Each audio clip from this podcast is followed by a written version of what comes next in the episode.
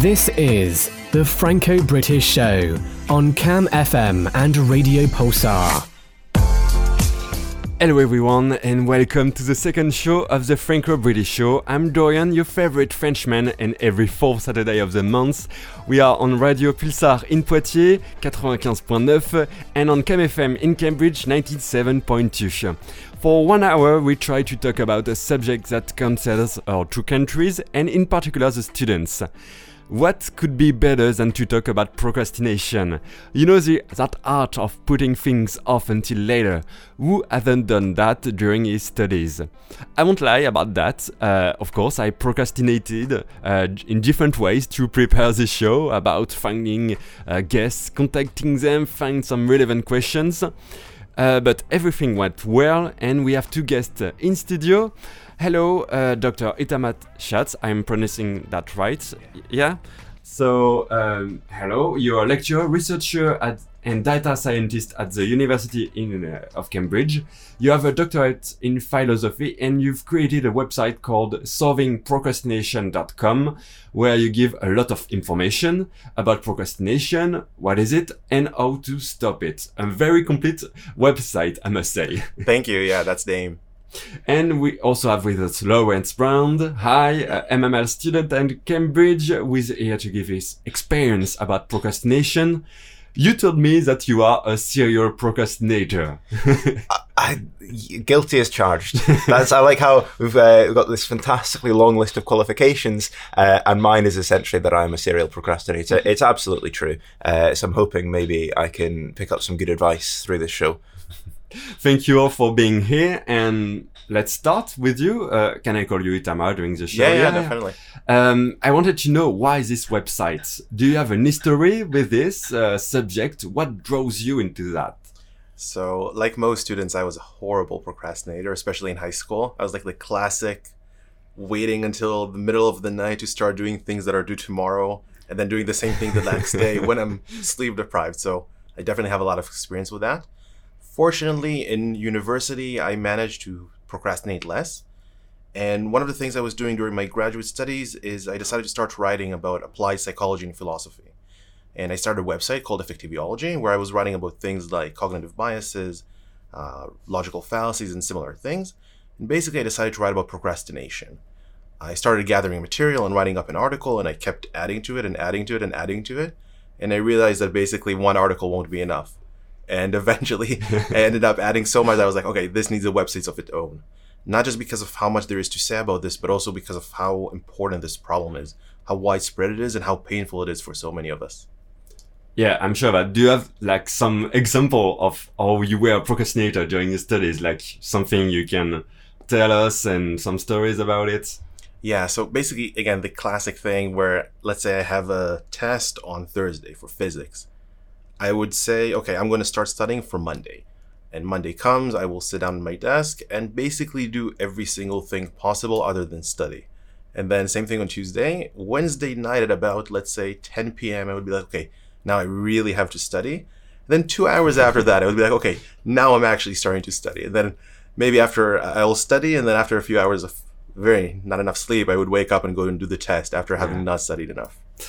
And so, Lawrence, for how long now you think you procrastinated? Uh, I, I, I don't remember any time that I haven't been procrastinating. I suppose I don't know. Uh, perhaps when I was in primary school, I was always quite good yeah. at getting my homework done. But I, I think that was more to do with the volume of homework than anything else. Uh, all through secondary school, uh, and certainly all through university, I yeah, I, I found myself procrastinating quite a lot.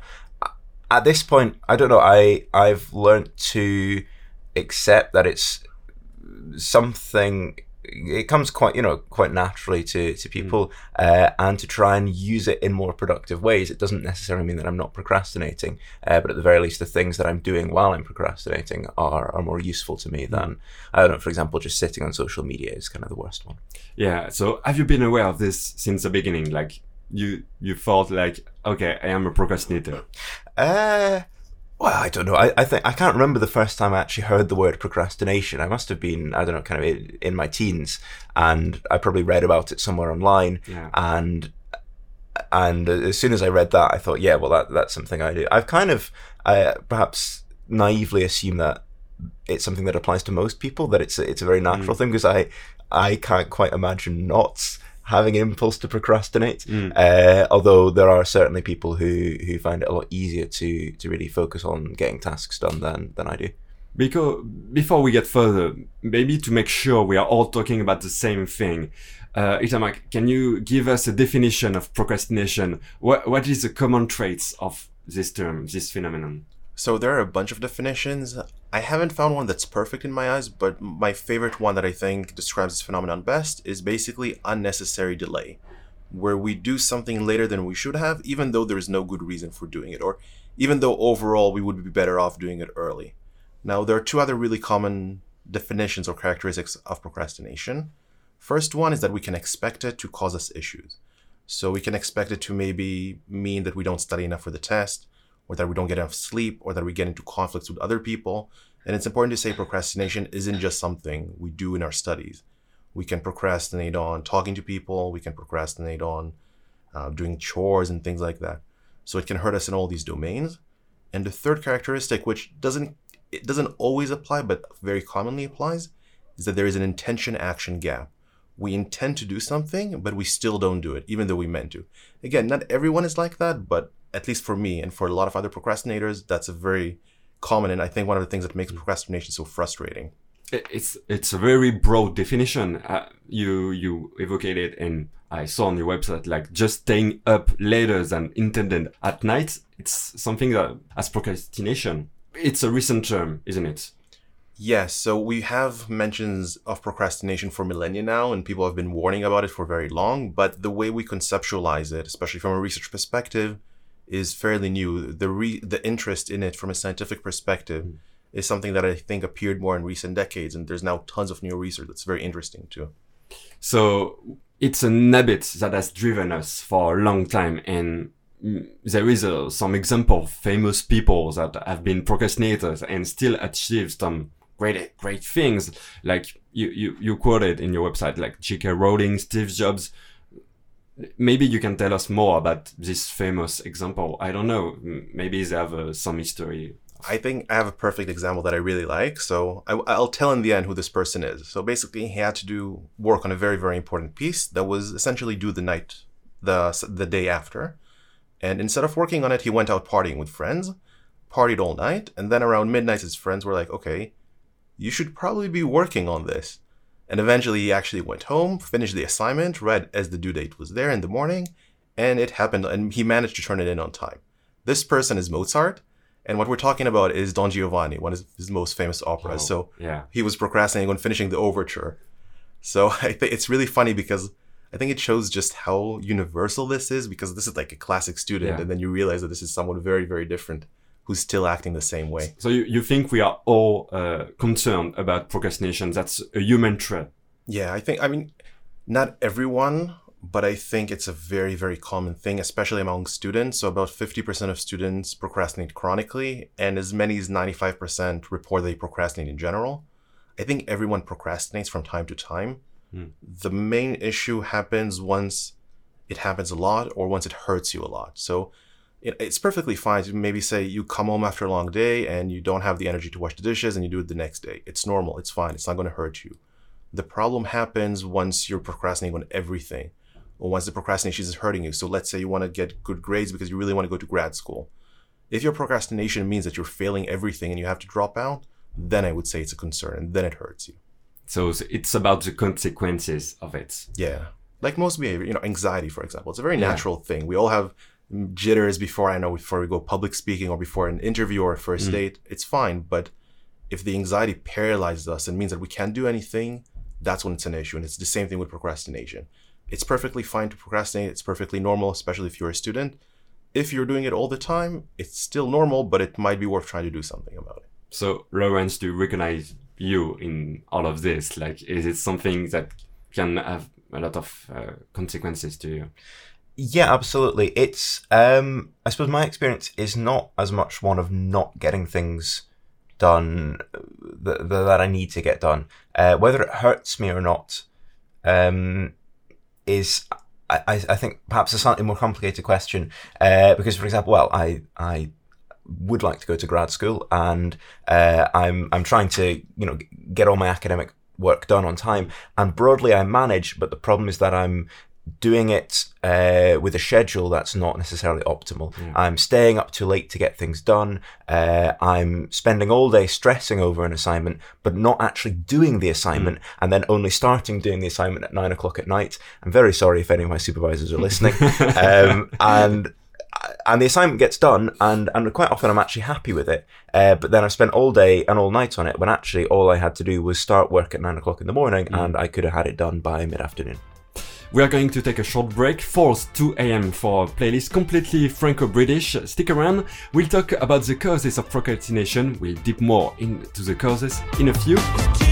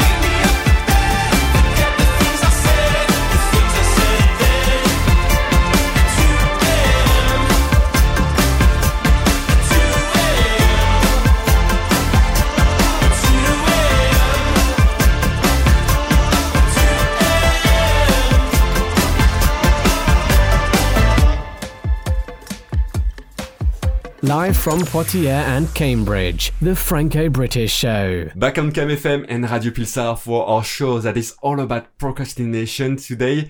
Before we tackle this issue, let's discuss why we are acting like this. What are the causes of procrastination, Itamar? Do you think we can uh, maybe view some of them? Because I'm sure there is a lot we can discuss about. What, what are the most uh, common one, maybe? Yeah, so there are a lot of reasons why people procrastinate. I think the overall, when I was basically one of the things I was doing for the website is trying to go through all the research on the topic and distill it into a list of causes. And I realized that there are a lot, a lot, a lot of more causes than I thought. And what I was trying to do initially is figuring out a specific mechanism, general mechanism that we can fit all these causes under. And what I realized is that overall, basically, we procrastinate when our drive to delay is stronger than our drive to act. So when the things pushing us to avoid doing something now are stronger than things like motivation or self-control that are pushing us to take action right now. And I will say the main reasons are have to do with our emotions. So they have to do with either wanting to avoid painful emotions. So for example, let's say we're anxious about our ability to do a task. So we might postpone in order to avoid that anxiety. Now, we're not really solving the anxiety. We're still feeling it in the back of our head, and eventually we still have to deal with the task. Mm. But we want to avoid it in the short term because we're very, as humans, what we usually care about is the short term. So we'll do what feels good right now, even if it will feel worse later. And this also means that we'll often do things that feel good rather than avoiding things that feel bad. So social media is an easy example. It's usually easy, it's a very common example. It's usually very easy to just sit and browse social media. It doesn't really make us feel satisfied, but it, it sort of feels good in like like junk food in a sense, and it's very easy to do. So we choose to do that in the short term because it makes us feel better right now compared to doing the things like the assignments or the tests that we should be working on. because we are focused on the short term, we are doing all these things. It's not just about time management because that's a common idea we might think about procrastination. We have a poor time management and we just have to get it better, but it's more complex than that. Yeah, I think that's one of the most important misconceptions about procrastination. It's that it's not really a time management issue so much as it is an emotion management issue. Now, obviously, we're also having issues with managing our time, but mm. I think the main distinction to understand is that time management issues are usually a symptom of procrastination rather than its cause. So you can know how to do time management super well, have the best systems. If you're afraid of dealing with an assignment, it's just not going to help. Yeah, I, I can really relate to that because I know how to manage my time. I have a lot of tools to manage it well, but I just don't do it. And even I, I know that is that would be better for me. So, Lawrence, have you identified the reasons that cause you to procrastinate? Um, I don't know. That, that that's a difficult one, and I, I really I think the the idea that um, of, this kind of balance between the the drive to delay versus the drive to act is is really interesting and really important. Um, I find it slightly harder because it's not necessarily that I'm scared of doing an assignment. Uh, often it'll be an assignment that I'm very interested in. And one of the nice things uh, about the curriculum uh, at Cambridge University, where I'm studying, is that most of our assignments are not graded. They don't they don't have anything to do with the final grade. So it's not that I'm scared of doing it wrong. Um, and actually, one of the things that's helped me uh, to stop procrastinating uh, throughout my degree that I've learned is to just stop worrying about getting an assignment wrong, doing it badly. And thankfully, um, I, I'm able to do that. Um, and that definitely helps. Uh, but there's still something uh, for me. I, I find it very difficult just to to get focused on a particular thing. Um, I yeah fi- find it find it really difficult. It almost seems like this completely insurmountable obstacle to actually get properly focused on the task of, say, um, writing an essay. Uh, especially, it's especially the, these kind of big tasks like writing an essay. I find it a lot easier to do a problem sheet where everything's broken up. Um, so I think in that sense, um, my experience of procrastination might be related to some kind of attention deficit, although I, I don't really know very much about that. But for me, it's just, it just seems impossible. So of course, when you think that something genuinely isn't achievable, even though of course it is, it's not very hard to write an essay, um, then I will just put it off and off and off and off and do things which seem considerably more achievable. And of course, there is the impact of uh, social media and new technologies. Maybe you can uh, assess uh, with this statement, but our communication society is responsible for uh, emerging this phenomenon of procrastination. Yeah, so I think again it's important to say this has been there long before Yeah, social yeah, media, sure, but... but- there are indications that it's becoming more common. And I do think one of the reasons for this is the fact that we're constantly surrounded by and bombarded by a constant barrage of basically highly optimized digital distractions that are meant to draw our attention and engagement. And I think social media is an excellent example of that because it, its very goal is to get us to pay attention to it uh, rather than other things we should be doing. So I think it's definitely one of the a, a very strong contributing factor to procrastination. Yeah, th- their, their goal is to keep, kept us uh, captives from their app.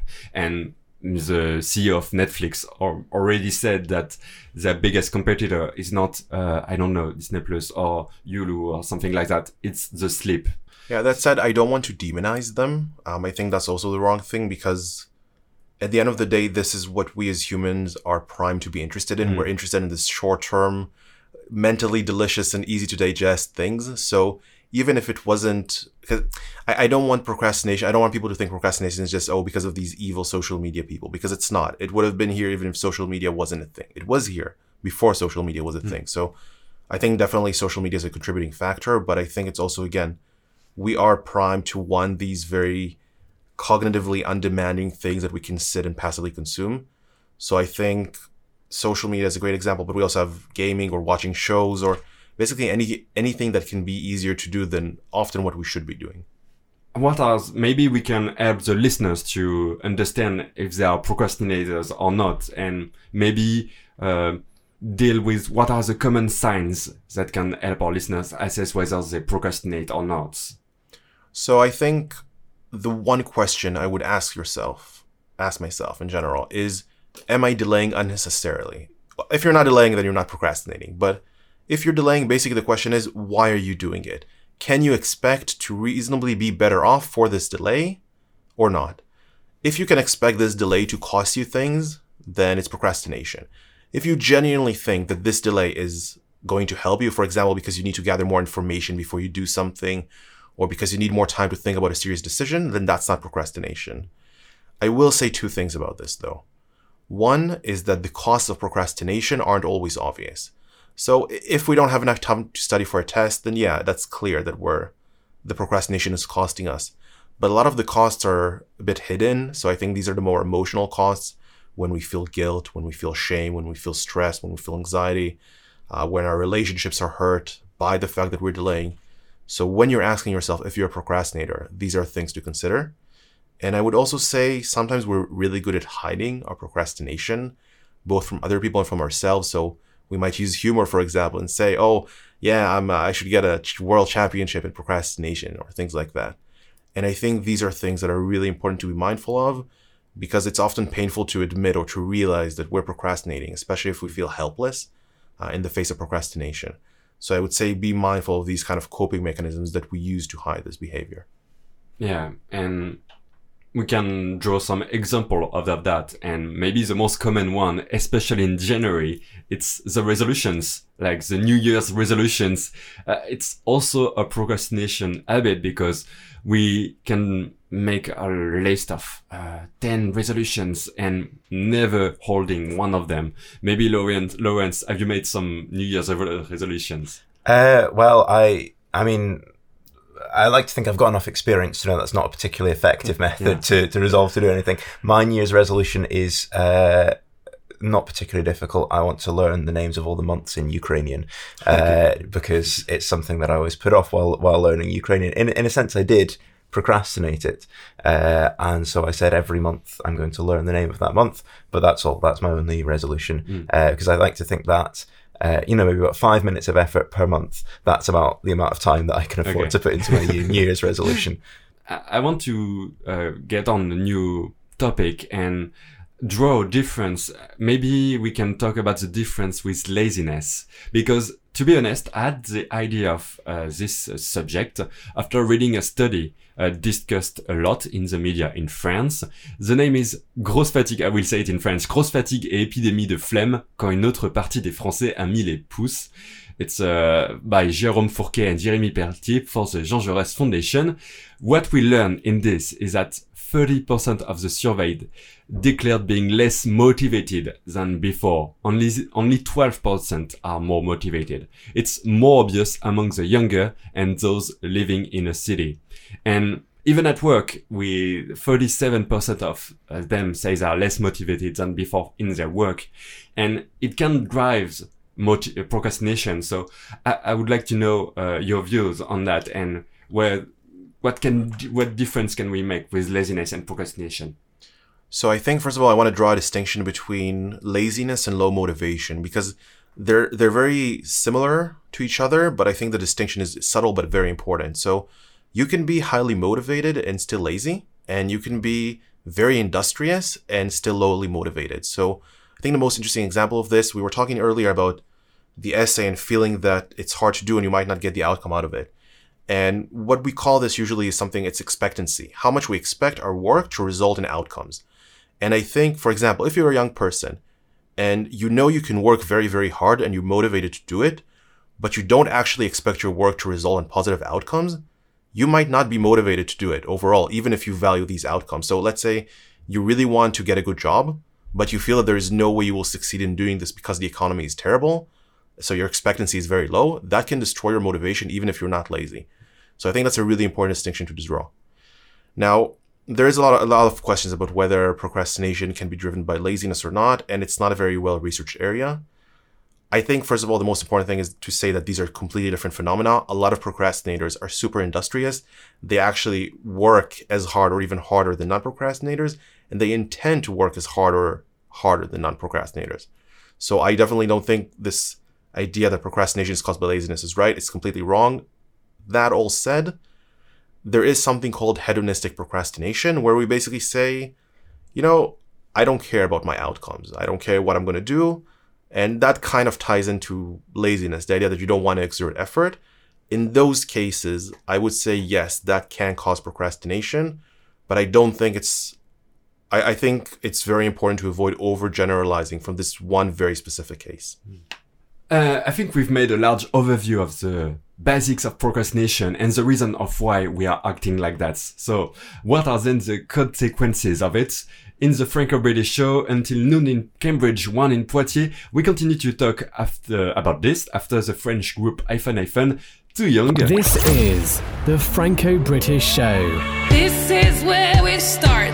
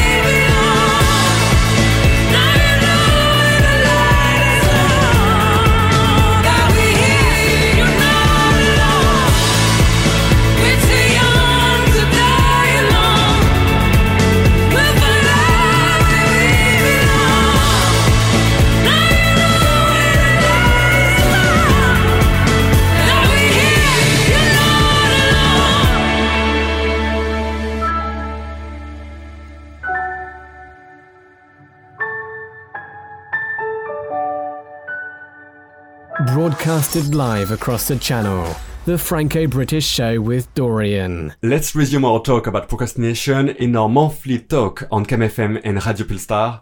I'm still with my two guests, uh, Lawrence and Itamar, and for those who just joined us, uh, maybe it could be useful to illustrate how procrastination can affect every aspect of our lives. Maybe uh, Lawrence and then Itamar can can answer that. I don't. Yeah. Well, yeah, I, I think for me, possibly the one of the biggest um, challenges in dealing with procrastination uh, is finding a way to to keep everything balanced and to to keep achieving everything that you need to do in, in your everyday life. Uh, so, for example, uh, you know, a typical day for me, uh, I might need to um, you know, get an essay done, cook a meal, do the laundry, that kind of thing. And in an ideal world, I'd I'd wake up, have breakfast, and start on the essay straight away. But if realistically that's not going to happen, uh, at the very least, uh, I I can be doing other useful tasks uh, while I'm procrastinating the essay, and at the end of the day, I will still have I've got done everything I need to do, even if it wasn't in the optimal order. Um, so that's kind of what procrastination looks like for me. Um, but of course, on on a bad day, it, it means not getting things done that I otherwise would have wanted to get done. maybe in terms of uh, in uh, professional professional lives uh, maybe it can affect us a lot Yeah, so it hurts you, I think. First of all, academically, there's tons of associations between procrastination and issues like lower grades, uh, course withdrawals, course failures, dropping out of the course, uh, not course, the, I don't know the term, the degree entirely, and then it carries over to professional lives. So, again, these are all very correlational findings, but procrastinators generally tend to earn a much lower salary. They tend to be more underemployed and more unemployed. They tend to have more issues in general. So, can affect them in all these areas and it can also have a lot of issues outside of that. So things like um, not sleeping enough having health issues for example because you're too stressed over your procrastination or over your failure to solve your procrastination which is not very fun. Um, also going to the doctor when you need to going to checkups changing your life habits. For example let's say you want to start exercising and dieting but you procrastinate on that. So it can also have very real costs for things like your health, uh, both your mental health and your physical health, um, and also your emotional well-being. Which is, for example, if you're feeling guilty or ashamed of yourself or frustrated, that also has a very real cost. And finally, there's also a cost for relationships. So we mentioned academic advisors earlier. I think if your advisor is frustrated with you because you're either never following up on deadlines or you're always doing things last minute, that can also have a cost. And from a practical perspective here, we can say maybe they'll write you a letter of recommendation that's not as strong. But even outside these domains, in very personal re- areas, so if you're, let's say you make plans with your friends, but you're always procrastinating on getting it done, it becomes a pain. That also has a cost. Um, also with romantic partnerships, that can have a cost if you're not taking care of shared chores, for example. So I think it won't affect everyone in every area of life. For different people, it might just be only in academia or only at home, but it can affect every area of life. Yeah especially when it, does have an impact on mental health and stress and it's a very uh, intricate uh, things to deal with because it's very complex. I mean, uh, is it stress that produces procrastination or the other way around? Or is it intertwined and or it is a retroaction effect? That's very uh, difficult to, to deal with. Yeah, so it depends on the person, but it can definitely be so if you're procrastinating, that can very easily cause stress because again, you're procrastinating on what you should be doing, you know you should be doing it, you might not do it on time, so that can make you stressed. But stress can also cause procrastination because when you're struggling, for example, to concentrate, it might make it harder for you to start doing what you need to do. Now, as you may have realized by now, this means you can have this sort of vicious cycle mm-hmm. where you're procrastinating, which makes you stressed, which makes you keep procrastinating, which makes you more stressed, and it sort of feeds on itself and becomes self perpetuating. Is I wanted to know know because I saw on your website like the terms of positive procrastinations. Is it really a thing? Do we have to be uh, uh, non-procrastinator all the time? You you said at the beginning of the show that we don't have to, but uh, can't we find some virtue to procrastinate? So, by definition, procrastination is a negative phenomenon because we define it as delay that's unnecessary and hurts you. I will say some forms of procrastination are not as bad as others, and it actually, I think Lawrence mentioned in the beginning, the idea of productive procrastination. So, let's say you have to write an essay that's due tomorrow. You would be better off just writing the essay now, but assuming you're procrastinating on it, you are better off doing, let's say, the laundry or taking care of homework than you are just browsing social media. So basically, it's something called productive procrastination. You're not doing what you should be doing, but at least you're doing something that's useful. So that's, I think, the main form of pr- positive procrastination. But again, the important thing to note is is it's better than unproductive procrastination, but it's still worse than not procrastinating at all. can still lead to negative effects. Yeah. Um, yeah, can can be bad for us. Uh, um, but I wanted to know if we can trust then our motivation, if it's it's driven by procrastination. I mean, we we can procrastinate about things that we uh, say that is is our passion. I mean. Uh, the, the motivation or its lack can drive us to change job studies and we can sometimes assimilate the lack of motivation to a lack of interest for the job. So how can we know if uh, our motivation is just something that is driven by procrastination or not? So motivation is really nice to have, but it's unreliable. I'm in generally in favor of trying to increase motivation in order to try to avoid procrastination, but it's not enough because I think the the best example of this are cases where, like we said, we're really passionate about something, we genuinely want to do it. Like internally, we're screaming at ourselves, "Just do it! I want to do it! I mm. just get started," and still we don't do it. So motivation, yes, it can help in the sense it can drive you to stop procrastinating, but it's not enough. In a lot of cases, you can be super motivated and still procrastinate.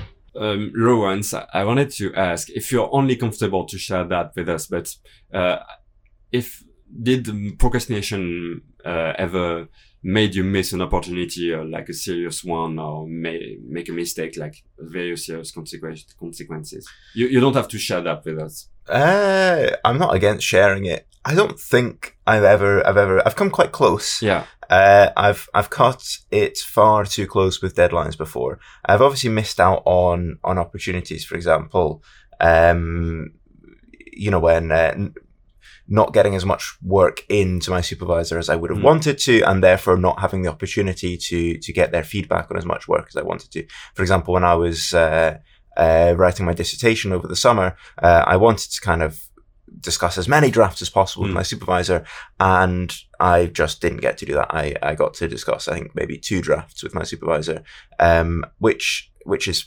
fine.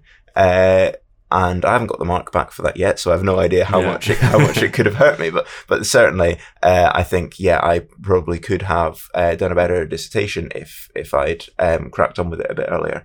Um, but overall, yeah, my my experience with procrastination is very much that I um, normally manage to just pull everything off Yeah. at the last minute. that- Uh, I, for example, submitted my master's application with 50 minutes left on the clock, um, which is good in that I, in that I submitted it, but that was unnecessary stress uh, that I that I could have done without. So for me, the the biggest challenge is. Uh, rearranging my schedule so that I'm doing things at a sensible time rather than delaying them to the last possible minute. Uh, and I also do have it in the back of my mind that while so far I've always managed to pull it off, uh, you know, it's it's entirely possible that in the future I will end up missing an important deadline because I I think I'll still have time and and I just won't because it's it's simply not sensible to arrange your time in that way. Mm. Uh, but that's kind of what procrastination compels you to do. does it affect also your social life? Like you wanted to go out with your friends, but you're just stuck uh, with your work and you have to finish it for the night. Uh, yes, that that is an issue. Although I've I've started to uh, to deal with that. My strategy in general is just to block off Yeah. time, you know, sets of time. If I know uh, I want to go out with my friends at that time, uh, it's a bit sad, but I'll even put it in my Google Calendar because, um, hey, you know, it, it, it works. It means that I do uh, actually get things done a bit earlier. And if I don't have them done, uh, and it's not life or death, I'm inclined to just, you know, forsake it and and and go and spend time with my friends anyway. Uh, because if I'm not spending time with my friends, my mental health will suffer, and and Yeah. it, it's not worth it. So we'll just continue about that, about the ways to overcome procrastination in a bit. After What Lies Am I Really Going to Die on the Franco-British show. Enjoy.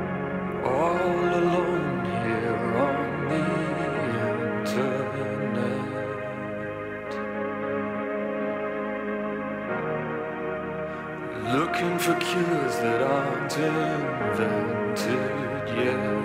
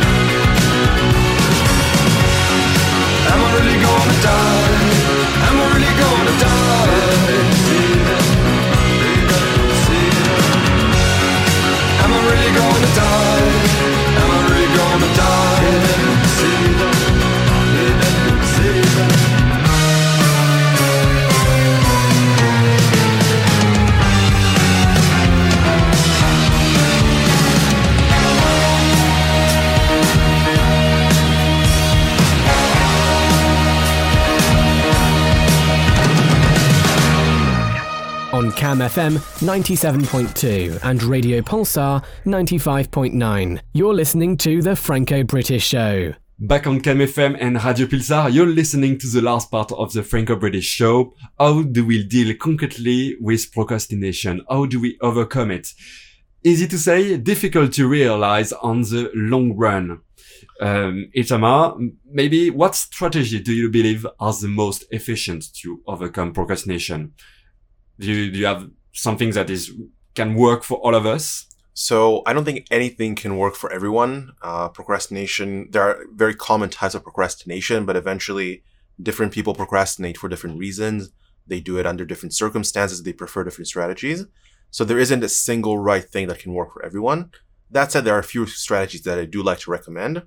Uh, one actually came up earlier was breaking down large tasks into manageable steps. Mm. So let's say you have to write an application if you just give yourself the task, write an applica- master's application, for example, that's huge. There's so much information you need to gather, so much you need to do. What I would do is break it up into steps. So maybe have a step for just going over the application without putting anything in. And then maybe have a step, okay, I'm going to just, today, I'm going to work only on filling in the background or finding out what kind of letters of recommendation I need. Basically, taking it for something that seems huge and overwhelming to something that seems much more manageable. And that ties into the idea of showing yourself how you can do it and making you believe. It helps you with expectancy, basically. It makes you feel that you can actually achieve it, which can increase your motivation. I would also say when you do this, it really helps if you're still stuck. Figure out what's the tiniest possible step you can take to make progress toward your goals, and then try to just take that step. So maybe that step is just to write literally a single word in your background of the application, just that. And sometimes deciding to start with just that single step can take away a lot of the pressure. And basically, it, it, it makes it easier for you to take that step. And usually, once you take that first step and overcome the initial inertia, it can really help you keep going afterwards. You, you said at the beginning you were a serious procrastinator during your studies. Is this one of the methods that works for you, that worked? Yeah, I absolutely. My favorite thing, I think that I use most frequently today is basically breaking down large tasks. So, for example, starting a web. let- Let's take the example of starting the website. Having a task called "start the website." It's. Yeah. I mean, wh- where do you even where where do you begin? How do you approach something like that? So, what I did is basically break it into steps. So, okay, figure out brainstorm names, not not find a name, not pick a name. Pick a name is a big thing. It stays with you. I really like the name, by the way. My alternative was much much worse, but just brainstorm let's say 10 names or even Mm. even earlier just figure out a bunch of keywords that you're going to write down and then you can brainstorm out of that and then you can pick out of that but basically the idea was to just break down into as manageable steps as they can and make each of these steps feel much more well manageable Yeah, so this is one of the methods. And what about you, Lawrence? Do you have, you, you said something about time management some, just before, like you made blocks of things where you just draw a line between productive, non-procrastination time and other time. Yeah, absolutely. I, I've spoken to a lot of my friends about this, and I, a lot of us, I suppose, have a slightly similar mode of procrastination. It's this getting everything done at the last possible minute mode. Mm. Um, and when that's you, I really feel that work expands to fill the time you give it. Uh, so if you are able to block off evenings uh, to spend with friends, uh, to spend, you know, with yourself, that kind of thing, um, that can be an important tool, but then you do also have to be prepared for the eventuality that maybe you won't get everything done uh, and, and decide what you're going to do. If it's, for example, uh, a grad school application, then it's probably not a good idea to say, "Oh well, I'll just I'll just spend spend the evening with friends anyway." If it's a supervision essay, then uh, ideally, if you if you have a relationship with a supervisor where you can actually say, "You know what, just this week I'm I'm going to send you a plan," that can be very beneficial to to avoid everything piling up. Um, that that's definitely something I find effective. Although I have to say, um, for me, the most effective way to stop procrastinating is to change my environment and to change the kind of work I'm doing. Uh, I think this might be something slightly more specific to me because, again, the thing I struggle most with is really staying focused on tasks, and when and when um, knuckling down on a task seems like a completely insurmountable hurdle. Um, for me, so over the summer, uh, I volunteered for a charity supporting refugees, and I was doing an unbelievable amount of stuff. It was terrible, like I wasn't sleeping, uh, but I was getting so much done. I was more productive than I've ever been because I was in an office with lots of people, uh, because there was this constant variety, because most of the things I had to do were fairly small tasks that I could see done in, say, an hour. Uh, and I had other people around me who were constantly talking about what needs to be done, done next. Um, and every day was something new. For me, that was an environment that I was actually able to be extremely productive and more productive than I've ever been.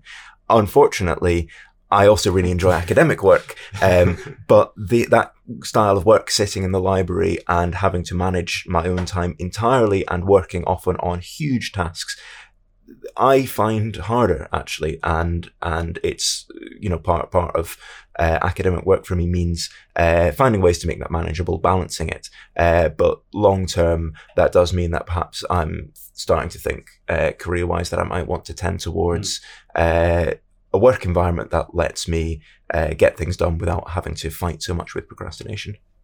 Yeah, that's really a thing. Like uh, you said, like you, we are always gonna fill the time we allocate to the task we are doing. Like it's, I think that's a Parkinson law, and I, I find I find it like that's the most struggling thing for me because I always end up doing that, and I will just have a deadline and will just fill all the day, all the night uh, towards uh, this task uh, until the deadline, and maybe it will be at last minute, but uh, I will just spend too much time. I, I completely relate to you about what you said and how to draw the line between a productive time and some other time.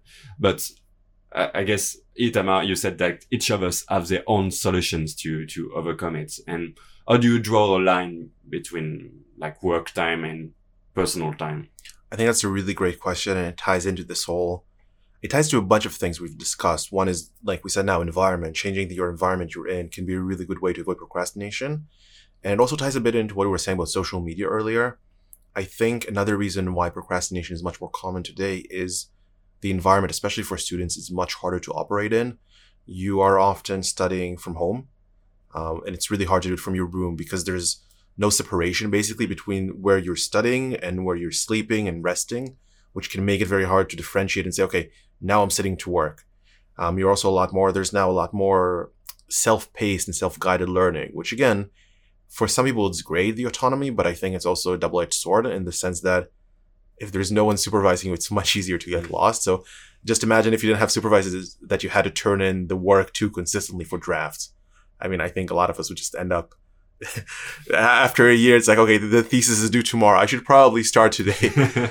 so I would say, yeah, the environment is super important, and it's one of the things that we can change. Um, so whether it's removing, for example, distractions from there, so maybe you can leave the phone in a different room, or sometimes it's easier to actually move yourself to a different environment. So go to the library, or even again find an office or a job that you feel comfortable in, and that you feel that you're working well in, and you're less prone to procrastination there. I know all about um, most of the methods to stop procrastinate, and however, I still procrastinate, and I don't implement them, or at least in the long run. Do you have any advice for people like me who uh, are not succeeding to uh, implement uh, this method in the long run? Yeah, I think that's a very common thing, and I would say it, it makes sense. Again, we said procrastination and its causes are very natural to us, so it makes sense that we would be stuck with them. I would say two things. I would give you two pieces of advice. One is try to figure out why you're procrastinating in the first place. You should ideally, you don't have to address the specific causes of your procrastination, but it helps. So, for example, let's say you're trying to solve your fears in order to stop procrastinating. But if you're not afraid of anything in the first place, then I mean, it's just not going to help you. Or, for example, if what you really have is ADHD, which is causing procrastination, then maybe you need to find a solution for that specifically because nothing else would really help. So I would say f- try to find, figure out what's causing the procrastination so you can address it. And the second thing is start as small as possible. I think it can be really tempting, like we said, with you know having 10 New Year's resolution. Nobody's going to do 10 New Year's resolutions. It's impossible to stick with it. I would say same thing here. If you try to change your entire life immediate, like at one go, in order to stop procrastinating, it's, I mean, if you're that superhuman that you can do it, you're probably not procrastinating in the first place. I would say try to find one thing that you can consistently do. So maybe always, if you find yourself trying to decide that for the next month, every time you're procrastinating, you're going to break down the task into at least three steps. So try to find at every single point only one small thing to focus on and try doing that consistently before you add more things rather than trying to do everything at once and ending up with nothing. Thank you for that. I don't know. Last question. I don't know if you have seen it, but there is a special cafe in Japan. When you enter, you have to specify uh, the goal you have to you have set for yourself within a certain time limit, and you write it on the card. as long as the, the goal is not reached, one does not live. Would you attend this cafe? I mean, do, do I get free coffee if I don't finish my goal? I, I I don't know, but I mean they are just behind you and checking the stuff, and they will check before you leave, and you are not allowed to leave. But I mean that's just a, a say. Of course you can leave, but Yeah, I That- think that's cool. I mean, I, I wouldn't do it personally. I don't think I'm there, but I think it's cool. That said, I, th- I think it can definitely help some people, but I think it's also a bit of putting a band-aid on the Yeah. issue because you're replacing one problem with another. You're basically growing dependent on this. And I think, you know, if it's, let's say you have something specific that you really need to do, that can actually might be a cool idea. And I think it's also novelty, but in the long term, I mean, okay, what are you going to do a year from now? Are you going to come there every single day for every Yeah. single task? So I would be worried about that. that's a little bit. not really solving the problem. Yeah. Would you attend as well, Lawrence? Uh, I I can't say I'd enjoy that kind of environment. Although I, I do think there is something to be said for some kind of accountability to other people. Ideally, it wouldn't be cafe security guards, uh, but certainly I again find it easier to work with other people when when I know I have team members that I get on with and that I relate to that need something from me. I find it so much easier to get that done. I think partly because of the the added motivation, and partly because I know that if I, if I don't get it done, the consequences are going to be really bad. I'm going to let down my friends.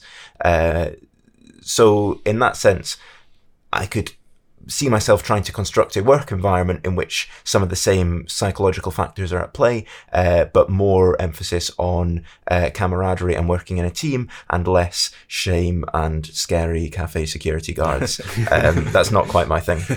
Careful to not go on the other side of procrastination. I just found out that yesterday it's called precrastination. Yeah. It's uh, when you rush into uh, complete a task uh, really fast and you're just rushing and you it can uh, it can have like bad consequences as well. That's, that's Yeah. And funny enough, they can sometimes be caused by the same thing. So let's say you're anxious about something, so you procrastinate to avoid it. Well, sometimes you're so anxious about doing something that you rush to do it to get out of the way, even though you might be better off waiting a little bit. So thank you all. It's time to wrap our discussion. Discussion. It's time to wrap our discussion. Thank you so much for being here during this show. Thank you, Lawrence. We will soon hear you on CamFM, I, I assume. Uh, yes, I hope to be back with Wikipedia I Lie to You on Monday at 5 pm, but I have so far been procrastinating putting in the application. uh, I think I have until Sunday to do that. So hopefully you'll hear me possibly on Monday at 5 pm, possibly at another time, but certainly in the future on CamFM. Great. And thank you, Itamar Shatz. I recall your website to our listener. If you want to find out more about this subject, you can go to solvingprocrastination.com. And that was the Franco-British show, simultaneously on Cam FM in Cambridge and Radio Pulsar in Poitiers. You will be able to listen again to this show in podcast from your radio website. Next show is in a month, the 25th of February at 11 or 12, depending on your country. Stay tuned. Have a lovely weekend. Bye. This is the Franco British Show on Cam FM and Radio Pulsar.